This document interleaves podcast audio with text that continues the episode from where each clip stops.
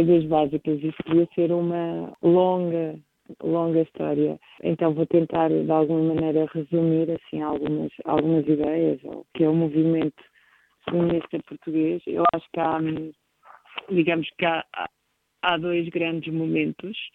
Um, que tem a ver com um, a Revolução Republicana, onde vários, uh, vários grupos de, de mulheres uh, tiveram ativamente empenhadas na, na luta pela constituição da monarquia e pela implantação da República.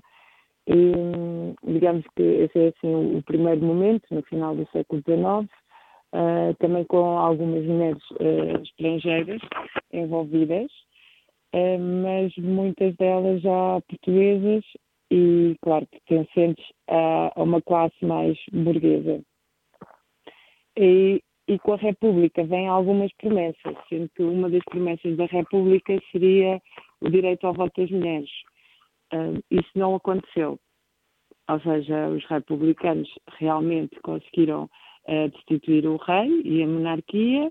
Um, o que aconteceu uh, foi que depois não, não queriam que as mulheres votassem. No entanto, houve uma, que é, digamos, uma das histórias mais famosas de, das republicanas e primeiras feministas uh, portuguesas, um, que é a Carolina Beatriz Ângelo. Ela conseguiu votar porque ela na altura era, era viúva e então, digamos que ela era a chefe de família e como na lei não descriminalizava se era um, homem ou mulher, os cidadãos, né? ela conseguiu, através de, da justiça, uh, o direito a votar nessas eleições. E esta, esta é uma história, digamos assim, não muito conhecida em Portugal, mas para quem faz um bocadinho de investigação sobre a história das mulheres em Portugal, é um nome bastante sonante, e ela conseguiu votar em 1911. O que é que aconteceu depois disso? Depois disso, os republicanos decidiram alterar a lei e pôr mesmo cidadãos do sexo masculino, que tinham direito ao voto. Nós estamos a falar também uh, num momento, na primeira metade do século XX, em que Portugal está sobre uh, uma ditadura, uma ditadura que durou até 1974. No entanto, houve movimento feminista e houve organizações de, de mulheres durante, durante essa altura, durante a altura da ditadura. Uma das organizações mais importantes e a que durou mais, mais tempo foi o Conselho Nacional de Mulheres. E esse Conselho Nacional de Mulheres organizou uh, vários eventos ao longo de 30 anos e, acho que é assim, um exemplo também bastante notório do que é uma organização de mulheres no nosso país, até porque sabe-se sabe muito pouco, acho eu, aqui mesmo sobre a história do, do feminismo e sobre as lutas e resistências das mulheres no início do século XX. Digamos que é uma coisa um bocadinho mais uh, para as pessoas curiosas e académicas que estudam a história há um nome, há um nome bastante importante ligado a este Conselho Nacional das Mulheres Portuguesas, que é um, Adelaide Cabete. Adelaide Cabete foi presidente deste Conselho Nacional de Mulheres até 1947, ou seja, foi um longo período. O Conselho começou em 1914 e é extinto em 47 pela ditadura. Um, até lá, digamos, conseguiram resistir uh, aos meandros da, da, censura e conseguiram organizar vários, vários eventos e ter uh, várias associadas a este Conselho Nacional de, de Mulheres.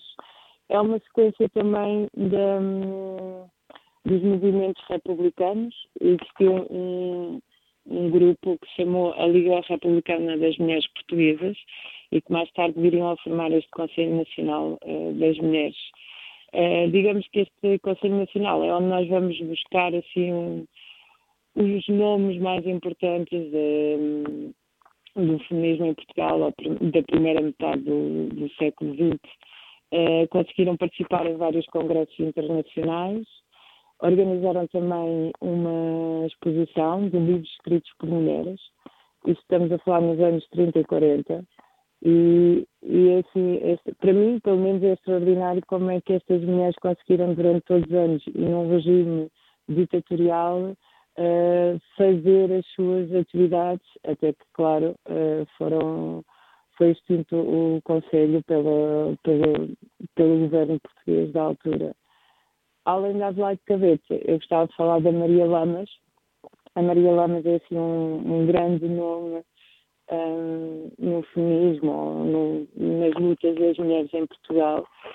Uh, ela escrevia num, num jornal, no século, tinha um suplemento, um fascículo, que era, um, acho que se chamava Modas e Verdades. E a, a, partir disso, já pelo nome dá para perceber, né? estamos a falar no início do século XX, Modas e Verdades, que era é, para as senhoras. E ela tinha uma coluna muito particular que era o, o Correio das Leitoras, da Joaninha, e então aí ia respondendo a várias questões de leituras e digamos que esta era uma maneira um bocado escondida de fazer o que hoje em dia nós chamamos de ativismo. Uh, ela também fez uh, vários projetos uh, de um, livros, aliás, editou, a editar livros, um deles que é muito pouco conhecido, mas que é uma recolha fantástica, que é a história das mulheres portuguesas. Então ela andou a viajar durante dois anos por Portugal a recolher várias histórias e é um bocadinho uh, a compilação do que seria a vida das mulheres portuguesas nos, nos anos 30 e nos anos 40. A Maria Lamas uh, foi substituir a Adelaide Cabete no Conselho Nacional das Mulheres Portuguesas e a Maria Lamas esteve presa, esteve exilada uh, vários anos, até que conseguiu voltar para Portugal, que conseguiu ver uh, o final da, da, ditadura e é assim um, digamos, um grande nome de referência no que diz respeito às mulheres portuguesas.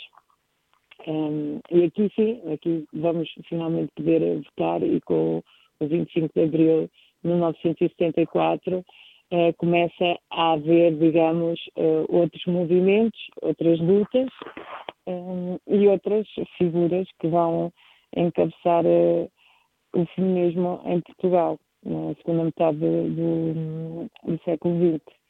Há algumas que eu gostaria de falar, aliás, há um livro polémico que é considerado por alguns a primeira causa do feminismo internacional, que é As Novas Cartas, as Novas Cartas é um livro especial porque foi escrito por eh, três mulheres, ou seja, foi escrito a, a seis mãos. Hum, e na altura em que foi editado, em 1968, foi muito polémico, foi censurado. As autoras são a Maria Isabel hum, Barreno, a Maria Teresa Horta e a Maria Velho da Costa. Elas tiveram problemas, eh, foram a tribunal e também houve uma mobilização muito grande dos meios de comunicação internacionais. Uh, o processo acabou por ser arquivado, provavelmente por causa dessa, dessa pressão internacional que houve uh, e elas não, não foram condenadas. E isto, na altura, foi, digamos, foi um, um tema de bastante polémica.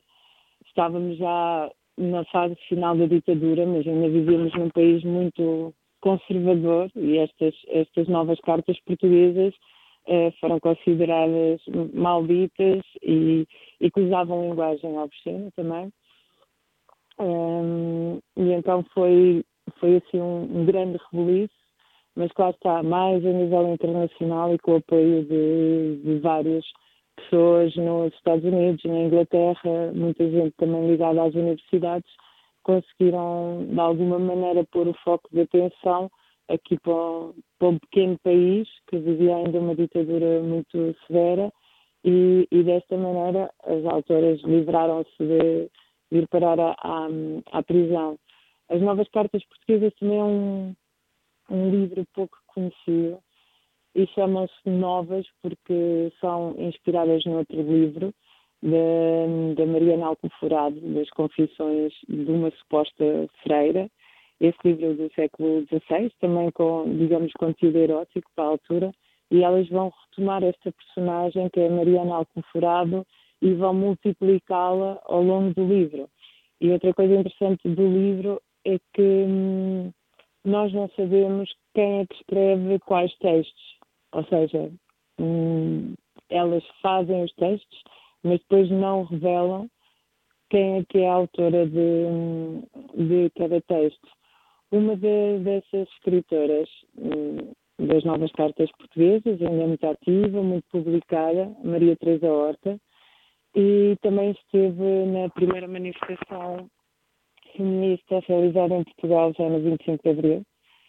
E eu acho que esta primeira manifestação, de alguma maneira, nos remete um bocadinho para aquilo que nós vamos organizar neste dia 8 de março, porque imagina que em 75 um grupo de mulheres decide convocar uma manifestação feminista no Parque Eduardo, Eduardo VII.